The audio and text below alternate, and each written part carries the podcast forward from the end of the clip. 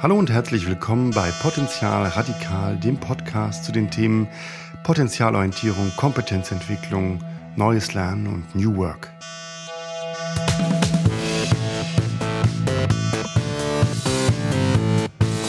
Heute zu Gast Kai Liebert, ehemaliger Head of Global Learning Campus bei Siemens, Vorstand beim Münchner Bildungsforum und seit Jahrzehnten ganz vorne mit dabei, wenn es um das Thema Lernen geht.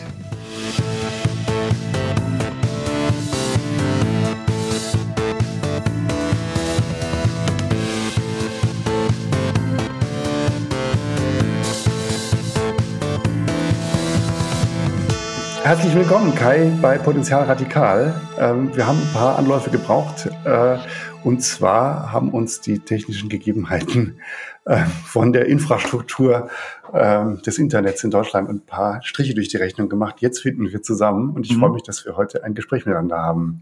Ja, klar, das freue ich mich auch. Ich habe im Vorspann schon gesagt, wer du bist, in your own words. Wer bist du? Was machst du? Was machst du jetzt auch vor allen Dingen? Ja, ja, also ich war ja viele Jahre lang bei Siemens, äh, fast 30 Jahre und habe dann eine ganze Menge erlebt bei Siemens, äh, angefangen von technischen Training, technischer Dokumentation, viel, viel, viel E-Learning, sehr viel Innovation äh, von dem ersten Blended Learning äh, Konzepten, die wir im großen Stil gemacht haben in den Anfang der 90er Jahre, da kannte man das Wort überhaupt noch nicht, mhm. bis hin eben zu vielen äh, äh, außergewöhnlichen Tools dann bei Siemens in München Zentrale. Mhm ihr in äh, unserem äh, äh, Siemens Qualification Training hieß es damals noch, wo wir ja. Super coole Sachen gemacht haben. Also immer Innovationen von die ersten WAP-Learnings, also E-Learning über Mobile Phones bis zu äh, Spielen, mit, wo man äh, Recruiting machen konnte und eben bis am Schluss hier über globale Learning-Systeme. Und also war eine spannende Zeit und es war immer so Innovation im Lernen, sehr viel mit äh, computerbasiertem Lernen oder E-Learning äh, und aber immer haben wir geschaut zu sagen, was ist wirklich notwendig, damit das Lernen in einer großen äh, Firma, jetzt wie zum Beispiel hier Siemens, ja. einfach die Rolle spielen kann, äh, die es braucht, um diese unendliche, sich beschleunigenden Transformationszyklen, die da kommen, wirklich ja. nachhaltig auch begleiten zu können. Das war so immer der Antrieb davon von mir. Und es gibt ja immer, Entschuldigung, wenn ich unterbreche, es gibt ja, ja immer diesen Satz, wenn, wenn Siemens wüsste, was Siemens weiß, das hat mich tatsächlich durch das durch Studium äh, begleitet, ja Wirtschaftspsychologie studiert und äh, in München. Äh, und da war immer sozusagen, das, das, das hing immer sozusagen im Raum. Ähm, und ich finde, da ist, es gibt ja sozusagen so, so, so dis, disparate Wahrnehmungen davon, die unheimliche Innovationskraft, die bei Siemens liegt und mhm. dann sozusagen so ein bisschen äh, so ein Klischee von ja Be Behördlichkeit und dieses, wenn Siemens wüsste, was Siemens weiß, wie man das Ganze hebt. Bist du damit auch sehr konfrontiert worden sozusagen mit dem, mit diesem, mit diesem Problem und aber auch mit diesem Vorurteil sozusagen, was es so ein bisschen gibt? Ja. Na gut, solche Sachen wird man halt relativ schlecht los, auch wie es früher ja. hieß, Siemens ist eine Bank mit angeschlossenem Elektroladen und so weiter. Nur wenn ja. man die Performance von Siemens anschaut und auch die Veränderung von Siemens in den letzten 20 Jahren, äh, dann sollte eigentlich jedem klar sein, dass es überhaupt nicht mehr stimmt. Ja. Also Siemens hat sich auf dem Wettbewerb, äh, Welt Wettbewerbsbereiche äh, sehr gut positioniert, eben durch unglaubliche äh, ja, Veränderungen der Struktur, der Portfolioausrichtung. Weißt wenn ich überlege, ich bin 1999 nach München gekommen zu Siemens. Also auch München ist cool, da sind 40.000 Leute von Siemens, da hatten wir das ganze Thema, die Handys noch und die ganzen Telefonanlagen. Ja. Und ist heute eigentlich nichts mehr übrig. Ja. Und wie auch gerade im letzten Jahr wurde ja unsere Energy-Erzeugung, also Energieerzeugung, die auch so ein, ein Grundbestandteil, wie damals die Kommunikationstechnik, Grundbestandteil ja. Siemens, wurde jetzt abgespalten und auf eine eigene, eine eigene Einheit gegeben. So. Mhm. Es gibt dann schlechte Presse, ja, es gibt dann schlechte Presse, äh, aber letztendlich äh, zeigt das, dass sozusagen Siemens eigentlich bereit ist, eigene Bereiche zu disrupten. Ja, das muss man mal sozusagen positiv, äh, ja. Äh, positiv sehen. Und ich, also das ist nicht meine Meinung, die ich jetzt gerade wiedergegeben habe, sondern das ist sozusagen so das, was, was immer mal wieder so im Raum schwebt, was ich für falsch halte. Ja, auch, ja. Mhm. Also das, eben, das Siemens hat sich immer wieder neu erfunden, sehr hart erfunden. Das war für mhm. die Mitarbeiter nicht leicht, für die Betriebsräte und die Manager sicherlich auch nicht leicht. Ja. Mhm. Aber der Erfolg gibt uns recht. Ich meine, die Aktie ist heute so auf dem, auf dem absoluten Hoch. Wir haben den, den Joe Case hat übergeben an den Roland Busch, äh, ein Techniker oder ein Physiker, dem dann wieder, was ich total klasse finde auch wieder, dass wir ja. jemanden in der Spitze haben jetzt bei Siemens, der wirklich ja aus, aus der Technik kommt und der wird die Technik und Digitalisierung ganz massiv vorantreiben. Und da bin ich eben überzeugt, dass äh, Siemens hier auf Dauer äh, diese Positionierung, die sie momentan hat, äh, als, als Innovationstreiber im ganzen Bereich der digitalen Industrie, dass sie das weiter auch ausbauen werden. Und das ist auch notwendig. Und ich glaube, Deutschland braucht auch solche Firmen äh, wie Siemens, die so wirklich an, an, die, an die Kante gehen von dem, was möglich ist, aber auch auslotet, was ist nun unsere, ja, wie soll man sagen, die, die, die, diese, diese, ja, das, das deutsche Ingenieurstum, äh, wo wir auch gut sind. Was, wenn ich mir so amerikanische Firmen anschaue, äh, wie Facebook, Google und Apple, das ist natürlich nicht ganz das, was wir in Deutschland so richtig gut können. Ja. Die mhm. in China, die sind da nicht schlecht dabei. Die haben ja auch ein paar sehr, sehr große und sehr innovative Konzerne wie Alibaba und Tencent und solche Geschichten mhm. äh, und sind da sehr konsequent auch in der, in der gesellschaftlichen Implementierung, ja, in jeder Beziehung. Und wir, wir in Deutschland ja, tun es da teilweise ein bisschen schwer, aber diese, diese, diese Schnittstelle zwischen Industrie und Digitalisierung, ich glaube, da können wir, äh, haben wir, können wir uns einen sehr guten Platz äh, sichern hier auch in der, in der, in der gesamten Weltwirtschaft. Ja, ich habe ich hab daran äh, gedacht, sozusagen auch an die Innovationskraft. Ich will jetzt keinen äh, Lokalpatriotismus für das deutsche Ingenieurwesen sozusagen betreiben, aber ich habe mal gedacht, als ich in so einen Computertomographen reingeschoben mhm. worden bin und da stand Siemens dran, da ich gedacht, das das ist schon, das ist schon schwer für jemand anders, das einfach mal so schnell zu machen, so ein Ding, ja. also, ja, also Computertomographen mittlerweile ist ja nicht mehr das ganz, ganz große Thema. Es geht mhm, ja um okay. Vernetzung und Plattformen gerade. Mhm. Äh, die Kunst ja. Ist, ist ja auch jetzt für Siemens oder für viele mhm. andere deutsche Player, auch Maschinenbau, sagen, was will ich eigentlich in Zukunft, wo will ich mich positionieren überhaupt? Und wenn wir schon das Lernen kommen, das Lernen gilt genau das Gleiche, ja. Will ich ein Dienstleister, ein Produktlieferant, der tolle Technologie zuliefert, ja aber letztendlich ja. austauschbar ist. Ja. Und, oder möchte ja. ich eine andere Rolle spielen? Ich glaube, das ist auch das, wo Siemens und viele andere große Firmen, auch gerade die Automobilfirmen, groß drüber nachdenken. Ja, wie schaffe ich es, wirklich in so eine Art Plattformgeschäft reinzukommen? Also wie werde ich von einem Automobilbauer zu einem, einem Mobilitätsplattform oder Mobilitätsökosystemanbieter? Ja? Wie komme ich da rein? Ich glaube, das sind die ganz großen Fragen, die wir momentan von der deutschen Industrie haben. Wo bewege ich mich da eigentlich? Und das ist eine gute Analogie zum Lernen auch. Auch beim Lernen muss man sich fragen, als große Corporate Learning Einheit äh, oder als Lernplayer, was tue ich eigentlich? Wie gehe ich da rein auf diesen Markt? Gehe ich, will ich Produkte zuliefern, Trainings entwickeln äh, oder will ich Plattformen aufbauen? Und wenn ja, wie mache ich das? Mit wem mache ich das? Ja? Und ja. mit wem habe äh, hab ich mit dem Wettbewerb? Ja, also das geht, glaube ich, für alle Sachen, die aber, wenn wir aufs Thema Lernen kommen, ist für mich immer so den Satz, den ich, weiß gar nicht, ob ich den abgeschaut habe oder mir selber ausgedacht habe. Äh, man hat ja vor 20 Jahren immer noch gesagt, äh, Content ist King, ja, oder vor zehn Jahren auch noch. Und jetzt würde ich sagen, gerade an, angesichts der Plattformen, Kontext ist King, weil der Content mhm. unheimlich schnell veraltet einfach bei der ganzen Geschichte. Und so habe ich auch eure Ansätze erlebt, ja. dass ihr sozusagen der Platt, also auch, auch Social Networks aufbaut innerhalb von Siemens, mhm. äh, um sozusagen Wissen zu teilen, um gerade diesem, äh, diesem Satz zu begegnen, wenn Siemens wüsste, was Siemens weiß, um das eben zu heben und das zu dynamisieren einfach und, und nicht zu trägem Wissen in irgendwelchen Datenbanken abzulegen. Ja, genau. Das ist dieses ganze Thema. Es hängt ja mit Ökosystemen und Plattformen irgendwie auch zusammen, mit dieser ganzen Trend zur Individualisierung. Ja. Äh, denn alle Menschen oder viele Menschen sind ja sehr aktiv auf diesen Plattformen äh, wie Facebook und Google und Instagram und auch Expedia und sind auch mhm. gewohnt, dass sie eine ganz individuell zugeschnittenes ja, Portfolio bekommen oder bei Amazon, wenn sie da draufgehen, wo das, ja. das Tool ziemlich genau weiß, was hast du schon gekauft, was guckst du normalerweise, was schauen sich Leute an, die ja. ähnlich gestrickt sind wie du. Äh, und ich glaube, dass diese Erwartung sukzessive auch da ist, dass wenn ich in die Firma reingehe und was lerne, dass da eine ähnliche Umgebung stattfindet und ein ähnlicher Service stattfindet. Ja, aus meiner Sicht übrigens eine Sache, die äh, in Richtung AI, können wir nachher noch drauf kommen, mhm. AI oder KI sozusagen in, äh, im Bereich Learning total, ja, ich weiß nicht, also auf jeden Fall in dem, wie ich, wie ich einkaufe und HR so häufig erlebe, irgendwie unterbelichtet ist, dass ja tatsächlich äh, in Plattformen, sagen wir jetzt mal einfach ganz platt YouTube, mhm. ja unheimlich, also was ja eigentlich eine riesige Lernplattform ist, mhm. ähm, oder auch LinkedIn, ja, äh, dass das, dass da natürlich ganz viel KI, AI drinsteckt, mhm. die man gar nicht so sieht und eigentlich häufig habe ich den Eindruck, immer so dieses äh, ja, äh, Turing-Test äh, Bot besteht sozusagen Turing-Test äh, und wird nicht äh, wird sozusagen als schlau angenommen, ja, äh, dass das sozusagen in so eine Richtung gedacht wird, wobei eigentlich sich sich KI da eigentlich in ganz anderen Richtungen abspielt und zwar sozusagen ja den den den passenden Content auszuspielen spielen. Äh, Leute, die das gesehen haben, haben auch das gesehen, was ja, was ja einfach bei YouTube unheimlich unter der Haube ist, in der mhm. Weise, wo wie es die eigentlich fast nicht, nicht mehr kopierbar oder einholbar ist. Ne? Ja, das ist auch die große Kunst, vor allem von diesen amerikanischen Firmen auch, ja. dass die äh, ihre gewaltige Technologie, die sie haben, also Google ist das Paradebeispiel, äh, äh, einfach total, man ist ja nicht sichtbar sondern bei Google ist halt dieser Suchstitz da, dann will ich mein Zeug ein und dann kriege ich halt eine tolle Suche. Äh, ja. Und die machen, ich denke, die, die, die, die stellen gar nicht so richtig dar, was für eine gewaltige Technologie im Hintergrund ist. Wir Deutschen haben ja immer so ein bisschen immer äh, den Trend und die Technologie auch sehr in den Vordergrund zu stellen und ähm, äh, erlebbar zu machen und fühlbar zu machen. Und dadurch äh, haben wir den Eindruck, dass wir etwas komplexer sind als andere. Ja, wir sagen, schaut mal, was wir alles Tolles können, was wir hier noch da ist und dort noch da ist und hier noch da ist.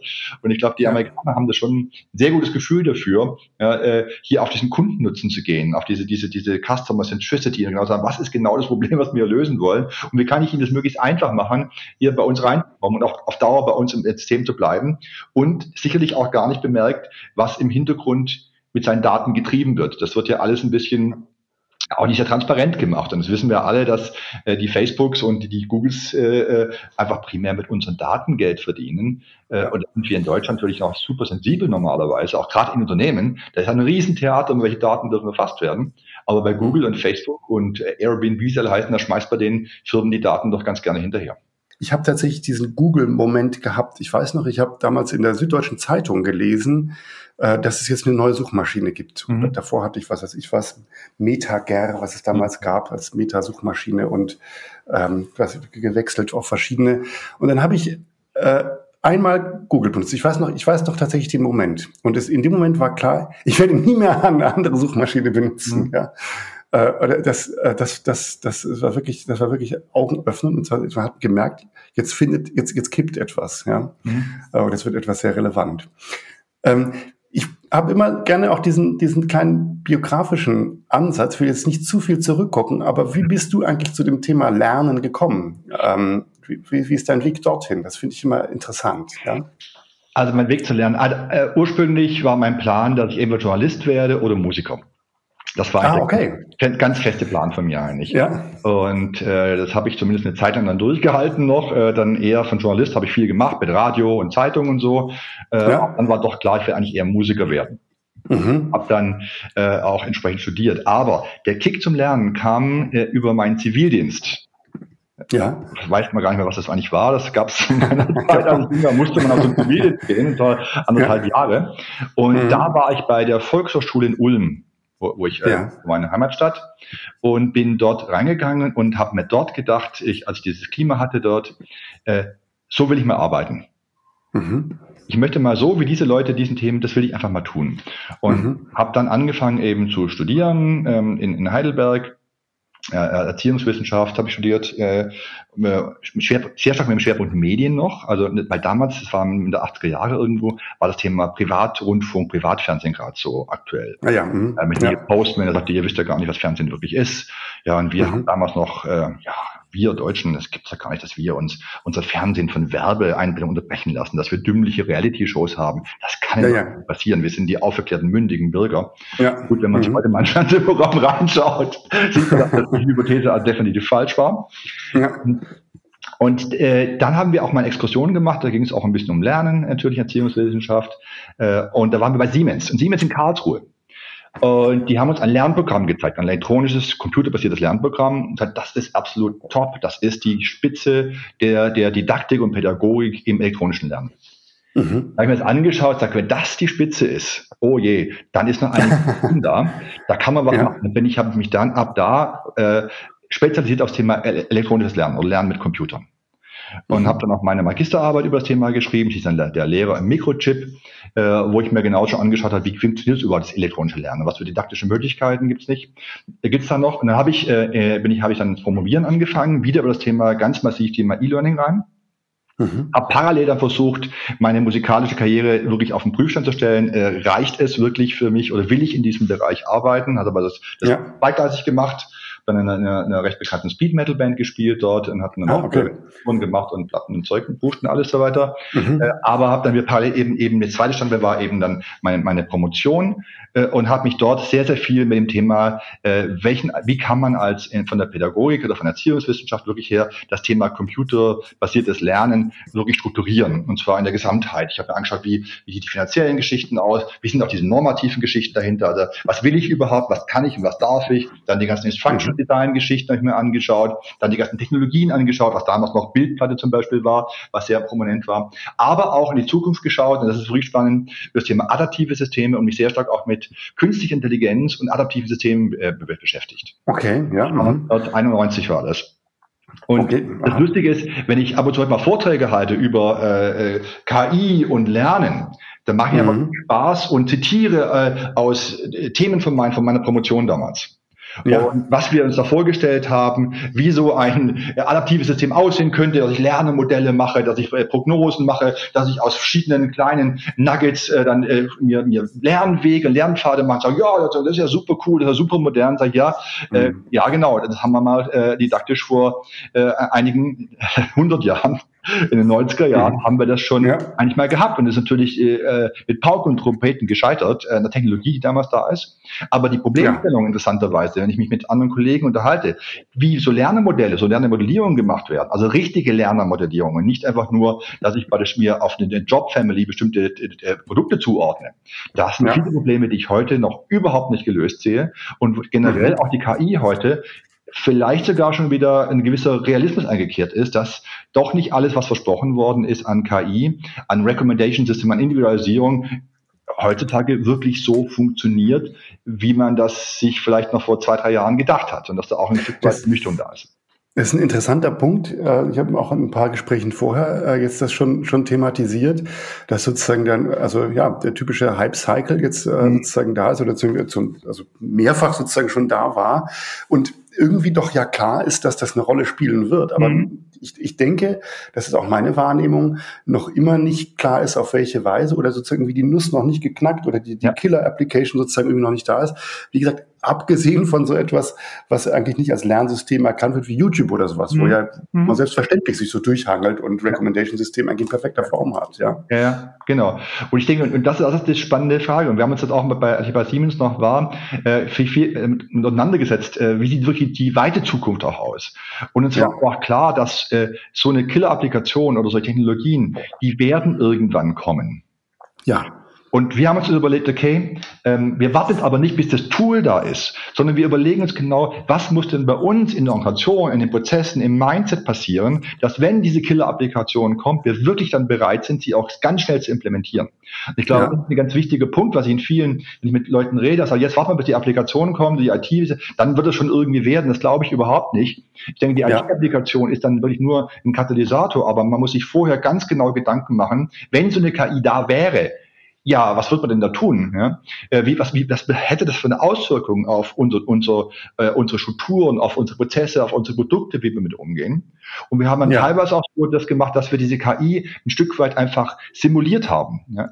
Wir ja, haben verstehe. die Recommendation Systems äh, über Kuratoren simuliert, über andere Geschichten oder indem wir gefragt haben, was ist denn dein Interesse ganz aktiv? Ja, äh, und das, man, man kann so, so eine Logik eben auch dann, muss man nicht immer eine KI haben, um sowas zu tun. Das kann man auch sich dann ein Stück weit einfach einfacher hinbekommen, um zu mal zu üben, ja, wie geht, wie, wie, wie, wie schaffen wir das vom Backend-Prozess, also von der Corporate Learning Einheit, aber auch, wie kommt es denn an bei den Usern? Wollen User, brauchen die das auch?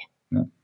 Ja, das heißt, dass man sozusagen, also dass man, genau, dass man das ein adaptives System schafft, auf dem sozusagen überhaupt dieses adaptive Lernsystem stattfinden kann oder dass das, dass man dies dann so shapen kann, dass das zu den Bedürfnissen einfach passt. Ja, also ja aber es geht mit vor, dass okay, ich habe Lernobjekte, dass ich auch mal ein ja. Lernobjekt definiere und sage, okay, welche Metadaten ja. habe ich da? Wie groß ja, muss ein Ding sein? Wie klein muss so ein Ding sein? Wie, muss, wie ist der rote Faden durch? Wie schaffe ich das überhaupt? Ja, will ich das, brauche ich das nicht? Ja, dann kann man gucken, wenn ich, wir machen sehr viel auch damit Community-Based Learning. Also wie kann ich die Community einbinden dort? Wie funktioniert denn das? Und ich denke, da kann man einfach unglaublich viel schon machen, ohne wirklich diese super Killer KI-Applikation schon zu haben.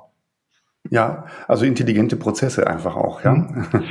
Genau, ja. immer den Mut haben, was, was, das, das, die, die, über sich selbst hinauszugehen. Und da gibt es mal, glaube war das nicht GE, ich weiß nicht, oder Destroy Your Own Company. Also immer mhm. überlegen, wenn, was will ich denn tun, äh, um, um, um von, wenn ich von außen kommen würde, um meine eigene äh, Einheit praktisch kaputt zu machen, ja, mit welcher Applikation, ja. mit welchen Themen würde ich reinkommen, wie würde ich, würde ich das wirklich schaffen? Und das ist immer eine ja. ganz hilfreiche Geschichte, sich selbst auf den Prüfstand zu stellen. Und das haben wir bei uns auch regelmäßig gemacht und wirklich disruptive, auch Veränderungen vorzunehmen. Und da ist, kann man Siemens eben nur mal als Beispiel nehmen, die wirklich sich disruptiv mehrfach immer grundlegend verändert hat in der Ausrichtung, ja, in der Fokussierung, sagt, okay, wir haben was Neues gelernt, ja, ja. und wir sehen die Zukunft halt in diesem Bereich, den anderen Bereich nicht so sehr. Was können wir tun, damit wir diesen anderen Bereich in einer Situation sitzen, damit er eigenständig agieren kann, wie unsere, unsere Health also die Gesundheitssparte oder eben ja. auch die Energies, ja. Äh, und was behalte ich wirklich hier in dem Kernportfolio, dass es wirklich Sinn macht für alle und wir wirklich dann den Mehrwert erzeugen. Und das, glaube ich, ähm, zieht sich ja bei Siemens durch viele Abteilungen durch und sagt, okay, dann lass uns bitte das bei uns halt genauso machen. Wir folgen dem einfach ein Stück weit und machen das disruptiv. Ja. Ja, verstehe. Jetzt ist ja sozusagen unser, äh, unser, unser Titel hier oder mein Titel in dem, in dem Podcast ist der Potenzial radikal. Ich komme mal sehr stark aus dieser Richtung, sagen Potenzialorientierung, äh, was hast, was, ja, wer bist du, was kannst du, was willst du sozusagen dabei, äh, Leute zu unterstützen, dafür Systeme zu bauen. Jetzt ist das, sehe ich da sozusagen Anknüpfungspunkte, dass das, was du jetzt beschreibst, ja auch sehr stark danach geht, was die Leute ja können und was man daraus sozusagen iterativ weitermachen kann, ja. statt dass man irgendwelche, ja, top-down Hürden auferlegt oder Kriterien sagt okay, und sagt, also das, das äh, ähm, wir wissen jetzt sozusagen, ähm, was, was im nächsten Fünfjahresplan sozusagen steht und was du können musst, sondern sehr, sehr viel individuenzentrierter eigentlich äh, mhm. sozusagen daraus entwickelt, was alles möglich ist. Sehe ich mhm. das richtig? Oder? Das ist sicherlich ein Weg. Ja. Ein Teil des Weges, den man gehen muss. Äh, ja. Das es gibt ja diesen berühmten äh, Begriff hier Accelerate Time to Competency. Also wie schaffe ich, dass ich schneller an die, die benötigte Kompetenz brauche in diesen Zeiten dieser, dieser radikalen Transformation?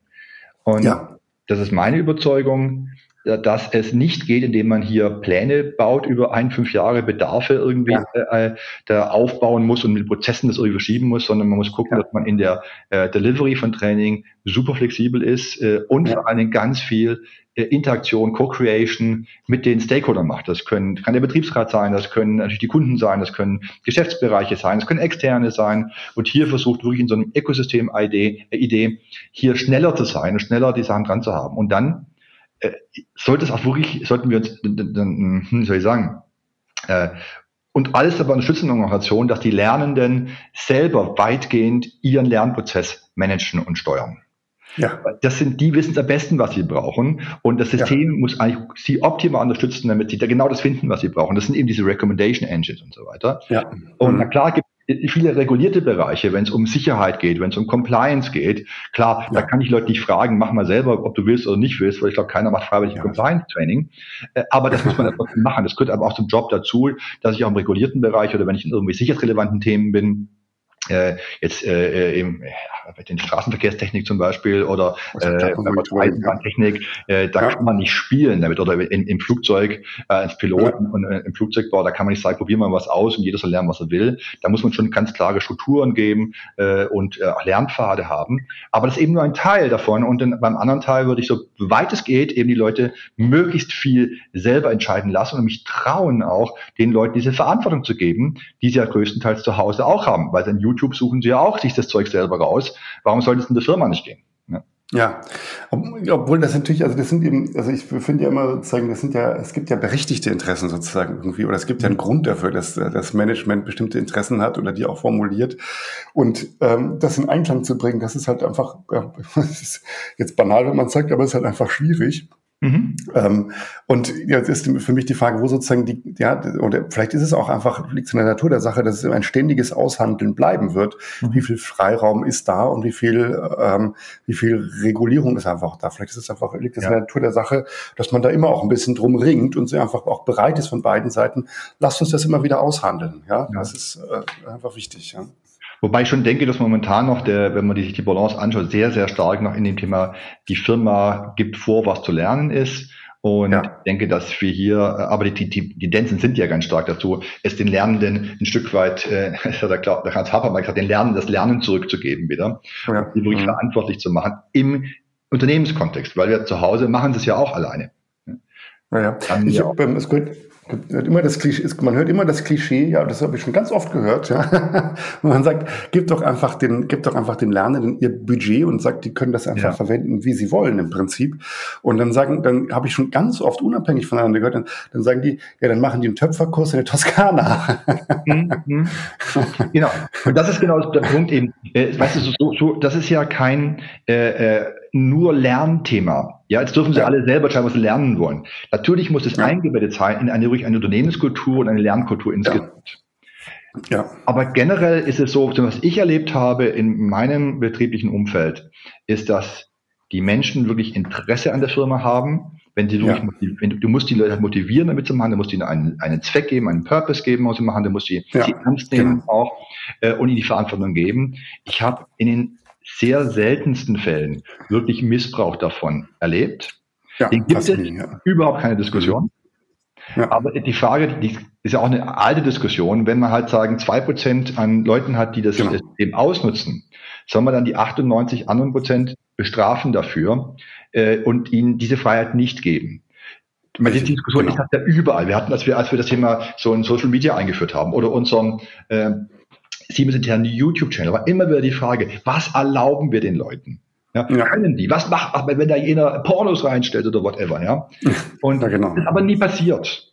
Ja, ja. Und die Sachen, die ein bisschen mürksig waren, äh, die sind dann irgendwie rausgekommen, als, keiner, als keiner angeschaught hat. Genau, das versendet sich dann einfach, ja. Mhm. Genau, wir haben so ein paar Rahmenrichtlinien gehabt, also du musst halt, es gibt bestimmte halt Regeln, die unterschreibst du bitte auch, ja, mit einem Klick, ja, ja. dass du dich ans Copyright hältst, dass du dich an die, die, die Gegebenheiten hältst, dass du hier nicht äh, sicherheitsrelevante Geschichten zu Workarounds zeigst zum Beispiel, dass du natürlich nichts Politisches machst und nichts Rassistisches und diese ganze Zeug, ja. Das kann man, kann man ja klären mit den Leuten und hat man ja, ja. eine Handhabe, weil diese, diese, diese, diese Learning-Objekte oder diese Video-Objekte würden ja, du musst ja äh, persönlich äh, eingereicht, das kannst du nicht anonym machen. Und damit, wenn ja. da jemand wirklich etwas gemacht hätte, was vollkommen gegen alles wäre, wofür äh, Siemens steht oder wo, wo, was, was, was man halt so tut, dann hat man hier wirklich auch die Person sagen können, hey, du, schau mal auf, das hast du dir gemacht. Und dann gibt es entsprechende Möglichkeiten, da zu agieren. Und darum hat sich ja. das irgendwie so selbst reguliert. Und wir hatten ja ein sehr, sehr großes, wir haben sehr, sehr großes Social Network, wir hatten diese ganz große Videoplattform. Und jetzt gehen wir gerade diese große Learning Experience Plattform rein. Und äh, also ich habe bisher da wirklich sehr, sehr wenig Missbrauch erlebt. Es gab es aber, wie gesagt, es ist verschwindend gering und wird rechtfertigt für mich in keiner Weise, dass man hier nun grundlegend äh, hier Restriktionen für den Rest äh, der, der Mitarbeiterschaft macht. Ja, und setzt halt voraus, dass man sich einfach drum kümmert, sonst wird es ja laissez-faire und sonst hat es halt den Charakter von, ach, hier hast du die Kohle und ach, ist mir scheißegal, mach doch, was du willst. Das soll es natürlich auch nicht sein, ja. Genau, man gibt dann, man gibt dann dieses blöde Google-Beispiel. Ich habe mit Google mal gesprochen und gesagt, ja, die haben ja diese 20 Prozent Zeit, wo sie dann experimentieren können. Und dann mhm, muss ich auch gucken, ja, das ist ja super, dass die Zeit, dass man, man macht denn das? Sagt er, ja, das mache ich meistens so, ja, zwischen 11 Uhr nachts und 3 Uhr morgens ist meine 20 Prozent, ja. ja, genau. Ich, da muss man auch gucken, dass es nicht zur Selbstausbeutung geht. Und ich denke, mhm. Budget, das Budget haben wir nicht so drin, also wir lassen die Leute sehr frei entscheiden, was sie lernen wollen. Aber was, ja. wir, was wir noch nicht haben, äh, wie andere Firmen es teilweise experimentieren, damit sagen, komm, du kriegst deine 5000 Euro, 500 Euro, 50.000 Euro, whatever pro Jahr, ja, mach was du willst damit. Äh, so weit gehen wir nicht, weil, äh, also ja. ich bin jetzt nicht mehr bei Siemens, aber in der Zeit, wo ich bei Siemens noch war, war schon klar, dass wir äh, auch das schon ein bisschen kanalisieren wollten und sagen, ja, äh, ja in Tat, wir wollen viel Freiheit haben, aber es sollte schon in irgendeiner Form in, in einem Unternehmenskontext sein. Ja. Jetzt hast du immer gesagt, wir bei Siemens, ja, mhm. Äh, und jetzt haben wir neulich im Vorgespräch festgestellt, dass sich ja deine Rolle jetzt geändert hat. Was machst du jetzt? Also ich war lange bei Siemens mit großer Freude, habe ja viel äh, erreicht dort und hat viel Spaß gehabt und sehr, sehr viel gelernt. Ja. Und bin auch knapp 30 Jahre dann dort und habe natürlich mich dann die Frage, mir die Frage gestellt, was mache ich? Ich hatte elf Jahre lang den, den Global Learning Campus geleitet, das ist ja diese ja. University von Siemens. Dann ein halbes Jahr auch ein sehr, sehr großes Projekt zum Thema Bottom-up digitale Transformation, vor allen Dingen auch in den Werken gemacht. Ja. Und dann sagte mir, okay, ich bin jetzt ähm, so alt, dass ich viele Sachen, viele, hm, wie soll ich sagen, Themen, Zyklen äh, bei Siemens schon mehrfach durchlebt habe. Ja. Und auch nicht mehr, und auch meine Erfahrung, sag ich mal, hat mir nicht immer geholfen. Die hat mir manchmal geholfen, aber du weißt ja, wie es ist, wenn du zu viel mhm. Erfahrung hast, dann ist, dann, dann hat man oft nicht mehr den Blick, die Offenheit für Neues. Mhm. Und wenn ich überlege, wie ich, ange wie ich angefangen habe bei, bei dem Global Learning Campus, da wollte ich halt die Welt aus den Angeln heben.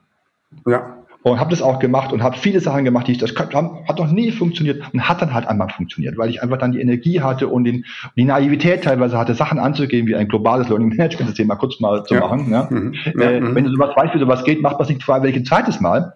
Und ich denke, hier war es einfach auch notwendig, dass jetzt äh, jemand Neues reinkommt, der diese gleiche ja. Energie hat und diese gleiche äh, Offenheit hat und äh, diese, diese, wo ich sage, ich hebt die Welt aus den Angeln und wenn es hundertmal geklappt hat, ist mir egal, die Erfahrung habe ich ja gar nicht, ich probiere es trotzdem nochmal und dann klappt es auch. Also das, das war Hunger sozusagen, ja. ja. Das war genau so ein Thema, wo ich sagte, okay, ist, äh, ich, mir macht das super Spaß und ist es klasse, aber ich für mich selber kann nicht mehr viel Neues lernen. Im Gegenteil, ich stelle halt fest, ich kenne alles irgendwie schon, obwohl wir super innovativ mhm. waren, aber trotzdem war es so, so, so ein Zyklus und, und, mich selber selbstkritisch anzuschauen, ähm, sagen wir mal, äh, äh, ist es nicht Zeit, dass du jetzt auch mal Platz machst? Äh, mhm. für, für, jemand anderes. Äh, und wir haben eine, eine wundervolle äh, Frau bekommen, die das macht, die mit einer unglaublichen Energie da rein, mit einem ganz anderen Blickwinkel drauf geht. Äh, und äh, ich komme ja sehr stark vom Lernen noch und sie kommt auch sehr stark eben aus dem Thema Ökosystem raus und hat einen ganz anderen okay. Blick auf die Geschichte äh, mhm. und hat auch diese, diese, diese, diese Legacy. Ich habe diese, diese, diese äh, 10, 15 Jahre in dem Learning Campus, wo, wo ich das, wo ich das gemacht habe, die, die hat sie halt nicht. Und das ist super cool dafür, eben auch so einen Schritt zu machen, der ganz anders ist. Und das, und das war so einfach eine, eine, eine, die eine Seite des, des Wins, ja. Die zweite für mich war eben, ich bin halt noch nicht so alt, dass ich was Neues anfangen kann. Ja. Und ich wollte mich auch weniger ganz ehrlich jetzt mit dem Management und den äh, Performance Management und dem Budget und mit dem, ach, dem ganzen Kram, was man halt so hat, beschäftigen, sondern mich wirklich auf das Thema Lernen, Corporate Learning konzentrieren. Und ja. wollte mit vielen, vielen Leuten wieder reden, wollte eben mich selber aufmachen, wollte eben neue, neue Kontakte haben und wollte coole neue Projekte machen ähm, aber wirklich nur Sachen mit coole Projekte, mit coolen Leuten äh, und mich mehr beschäftigen auch mit, mit der Transformation, mit Ökosystemen. Die Zeit hatte ich natürlich nie bei Siemens, weil ich in Siemens ja, klar, eingebunden war in das Management. Das waren ja äh, 200 Leute weltweit, wir hatten 100 Millionen Budget, also eine ziemlich große Kiste und das mhm. habe ich alles nicht mehr. Ich vermisse die Familie, ganz klar, die Familie Siemens vermisse ich schon, so, so mhm. Teil mhm. großen Konzerns zu sein, aber ich genieße es auch unglaublich, diese Freiheit zu haben, um mich um alles Mögliche zu kümmern, äh, was mich ja halt gerade interessiert, ohne immer einen, einen Bezug zu dem haben, braucht es äh, das Geschäft momentan gerade. Aber du sprichst immer noch deutlich von wir, gell? Also bist du irgendwie noch also sozusagen als Satellit äh, wahrscheinlich damit verbunden oder inhaltlich verbunden, personell verbunden. Ach, naja, wenn, wenn, du so lange da bist und ich meine, ich stehe wirklich zu dieser Firma und ich ja. habe hab mich da sehr, sehr wohl mhm. gefühlt und ja. so kann ich, ich, ich fühle mich schon als Teil der Siemens-Familie, auch wenn ich nicht mehr bei Siemens bin. Das ist mhm. ein gutes Zeichen der Unternehmenskultur, glaube ich. Äh, und äh, aber klar, ich gehe jetzt meinen eigenen Weg und es ist erst ein Vierteljahr her. Äh, ich bin, ich war jetzt über 27 Jahre bei, bei Siemens. Das, das braucht glaube ich schon ein Stück weit, bis man das so diese Sozialisation auch wie sich wieder ja, rekalibrieren kann, äh, was ja. neu ist das. Aber das, das mache ich sehr aktiv mit vielen, vielen tollen Leuten, äh, die ich, mit denen ich rede, wenn ich kennengelernt habe, wenn ich auch Projekte mache. Und das ist für mich auch wirklich äh, äh, mein Win, einfach dass er mich, ich kümmere mich ganz wie, wie nach dem Studium, wo dann die ganze Welt offen ist auf einmal. Und so fühle ja. ich momentan wieder. Das ist ein cooles Gefühl. Weißt, weißt du schon, wo es hingeht oder willst du das, ist, ist noch, ist noch sozusagen naja, ein Thema ist ja schon klar. Ich bin ja Vorstand vom Münchner Bildungsforum seit ein paar Jahren, genau. schon Jahre mhm. aktiv. Äh, und das mache ich nach wie vor sehr gerne. Und da gibt es eine Menge zu tun. Und das Münchner Bildungsforum, wie Leute es nicht wissen, ist die älteste Community zu Corporate Learning in Deutschland. Die gibt es jetzt nächste ja. 50 Jahren. Und das sind halt viele große Firmen drin, die großen DAX-Konzerne von, von München, äh, aber auch viele kleinere und mittlere, auch so äh, staatsöffentlich-rechtliche Themen äh, wie der Bayerische Rundfunk oder der Flughafen München okay. dabei, aber auch kleinere ja. Firmen, noch ein paar Freelancer. Und das ist eine super, sehr, sehr spannende Community, mit dem wir einfach auch um das Thema beschäftigen, wie läuft das Lernen weiter. Und da habe ich ein super cooles äh, äh, Vorstandsteam, mit dem wir gemeinsam an Themen arbeiten, Technologien arbeiten, an, an Innovationen arbeiten. Und das ist, das ist sehr, sehr cool. Das ist schon mal eine Grundlast, die ich habe. Dann mhm. mache ich eben äh, äh, rede ich mit vielen Leuten aus der Szene, ob das nur in der Jan Völsing oder die Nele Graf ist oder äh, ein guter Kumpel früher von Allianz, der Silver Newton, um zu überlegen, wo geht denn das ganze Thema eigentlich hin mit dem Lernen? Mhm. Wie kann man mal nicht nur zwei Jahre, sondern vielleicht mal zehn oder zwanzig oder dreißig Jahre vorausschauen, äh, ja. um zu gucken, beschäftigen, wie geht, wie, was für Kompetenzen brauchen wir denn, wenn wir wirklich mal so ganz weit in die Zukunft schauen und auch mhm. unterstellen, dass äh, die, die Systematik, die wir erleben, nicht, diese, nicht linear sein wird, sondern nicht linear sein wird. Ja. Und äh, was, was braucht es als Corporate Learning dafür oder als generell ja. für Lernprozesse, damit es funktionieren kann? Und dann gibt es ja. ein, paar, ein paar Projekte, die ich mit, äh, mit Firmen mache. Äh, da geht es primär um Entwicklungen von also strategischen Themen, äh, Nordsternentwicklungen von, äh, wo gehe ich eigentlich, wo soll die gesamte Firma im, im Thema Lernen hingehen. Ja, das ja. ist, wo, wo die machen. Auch. Okay, lustig. Jetzt haben wir zwei Blicke in die Zukunft gerade gehabt. Und zwar für mich persönlich. Du hast gerade Jan Völsing erwähnt. Der war hier schon auch im Podcast dabei. Und in 20 Minuten habe ich einen Termin mit Jan Völsing und tausche mich mit dem aus. Mhm. Ähm, und äh, wollte jetzt auch tatsächlich sozusagen in die, in die Schlussrunde sozusagen mhm. einsteigen mit der Frage, weil du gerade schon damit angefangen hast, wo geht das Lernen hin? Was sind sozusagen für dich eigentlich so die, die dann die großen Strömungen, von denen du sagst, wie sich das in den nächsten, ja, sagen wir mal zehn Jahren oder nächsten ja. fünf Jahren entwickelt? Wir haben schon gesagt, KI wird kommen, aber weiß noch nicht mhm. so richtig wie. Was, was sind, was sind noch solche Sachen, die wir jetzt so, die du so identifizierst, mit denen du dich gerade beschäftigst, wenn du das mhm. so in die Luft lässt, was du gerade so weiterverfolgst? Na gut, wenn du mit dem Januar sprichst oder Anja Schmitz, da ist es ganz klar, ich glaube, da gibt es eine große Übereinstimmung, dass ähm, mhm. ein Ökosystem vermutlich Stand heute die vielversprechendste Option ist, wie ich das Thema Lernen in großen Unternehmen oder in Gesellschaften aufbauen muss. Mhm. Dieses Thema Ökosystem ist ja jetzt nicht nur eine technische Geschichte und schon gar keine Plattform, sondern für mich ist das Thema Ökosystem eine andere Art der Herangehensweise, an das Thema Lernen. Und ja. für mich geht es dann sehr stark, dass man mit vielen verschiedenen Playern in diesem Ökosystem zusammenarbeitet, die aber alle so eine gemeinsame Vision haben, eine gemeinsame Value Proposition haben äh, und jeder aber auch wirklich was hat davon. Ich habe immer das Bild immer von dem Kuchen. Ja, normales Geschäft heißt, wenn du einen Kuchen hast, versuchst du das größte Stück zu holen. In dem Ökosystem versuchst du ja. alle gemeinsam den Kuchen größer zu machen. Und ich glaube, ja. dass die, das ist ein ganz großer Shift im Mindset, der auch bei Unternehmen nicht immer äh, in traditionellen Strukturen nicht gut ankommt, ja, äh, oder nicht sehr einen Widerstand erzeugt. Aber das ist für mich so momentan die größte, äh, ähm, ja, das größte, das größte Potenzial, äh, das Thema Lernen auf nachhaltig für die nächsten paar Jahre zumindest zumal zu, ja, zu shapen, blödes Wort Englisch, ja, zu beeinflussen. Und mhm. dahinter kommt auch nochmal das Thema Plattform-Business. Mhm. Und man muss auch verstehen, wie so eine Plattform funktioniert. Mhm. Und die Plattform ist nicht das Ökosystem, aber es ist eine Notwendigkeit. Die beiden ergänzen sich sehr gut. Dass ja. ich eine Plattform habe, da kommt das Thema Technologie und das Thema KI dahinter nochmal. Aber auch Plattform-Business ist erstmal unabhängig von der technischen Realisierung eine Art und Weise, wie ich ein Geschäft betreibe oder wie ich eine, ein, ein, ein, ja, einen Lernbetrieb gestalte. Und ich denke, diese Komponenten, äh, die müssen wir zusammenbringen und da arbeite ich eben sehr, sehr stark dran, gerade für mich selber. Wie kriege ich das Thema Corporate Learning und äh, das Plattform-Business, wie kann man das zusammenbringen? Weil ich glaube, die, die, die, die Sachen gehören zusammen. Ja. Und da ist das ganze Potenzial am, am, äh, äh, daran zu forschen, zu arbeiten, zu lernen. Und das glaube ich, das ist für mich, wenn ich auf ja, fünf Jahre voraus, zehn Jahre vorausblicke, das Interessanteste. Ja. Wenn ich noch weiter rausblicke, ganz ehrlich, ist natürlich super schwierig. Es gibt da eine sehr interessante Studie vom äh, Gottlieb Duttweiler Institut. Mhm. Die haben mal Szenarien gemacht für nicht lineare Gesellschaftsentwicklungen auf ja. weit über 40 Jahre.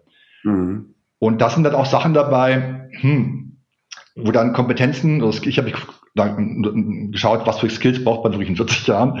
Und da kamen ja. Sachen raus, ja, du brauchst zum Beispiel das Betrieb von lokalen Netzwerken, weil in 40 Jahren es eine gute Chance gibt, dass die Komplexität unserer globalen äh, Welt, wie wir sie heute haben, radikal reduziert werden muss durch disruptive Ereignisse. Die können klimatisch sein, die können im, im Wirtschaftsbereich sein, äh, die können Pandem Pandemie, ja. Pandemien sein, genau im gesellschaftlichen Bereich sein. Wir sehen ja, wie fragil momentan äh, die Gesellschaften sind und wie immer stärkere disruptive Faktoren, die wir gerade irgendwie abfangen können, sei es die Pandemie, wo wir Unmenge Geld reinstecken, keiner weiß, wo das mhm. Geld herkommt. Das gleiche war aber Finanzkrise, wo wir auch eine Unmenge von Geld reingesteckt haben. Mhm. Ja, aber wenn jetzt eine Klimakatastrophe kommt, dann wird es disruptive Geschichten geben und dann kann es gut sein, dass die Gesellschaften sich komplett neu organisieren müssen. Und da haben ja. die auch so ein Szenario gebaut und Skills gemacht, fand ich sehr, sehr spannend. Aber genauso mhm. haben die ein Szenario gebaut, was passiert, wenn die KI als super positiv ist und alle Arbeiten abnimmt und wir haben auf einmal ganz viel Zeit und können Kultur machen, können Gutes tun, weil die KI größtenteils unser ja. Jobs erledigt. Also, und ja. solche Sachen finde ich sehr, sehr spannend, wenn man, wenn man 40 Jahre rausschaut. Aber ich mhm. glaube, für uns alle ist sicher, es wird keine lineare Entwicklung geben. In 40 Jahren äh, wird es noch mehrere Disruptionen geben, wo wir, glaube ich, unser, unser Leben, wie wir es heute ja. leben unser Zusammenleben und Zusammenarbeiten vermutlich nochmal grundsätzlich uns anders anschauen werden müssen. Ist natürlich, wie ich dich jetzt erlebt habe, dafür auch ein Grund, sich mit dem Thema Lernen zu beschäftigen, ja. weil das natürlich in dem Kontext dann immer hochrelevant bleiben wird und sein wird. Mhm. Äh, kann man dich kontaktieren über LinkedIn oder äh, auf sonst irgendeine Weise? Wo kann man ja, LinkedIn ist immer das Beste, klar. Das ist immer das Beste. Gell? LinkedIn Kai Liebert und da bin ich da und dann das ist, das ist ja das Einfachste. Dann danke ich dir sehr herzlich für unser Gespräch. Ja, danke und dir. freue mich aufs nächste. Bis dann. Alles klar, danke dir. Tschüss, Lars. Ciao.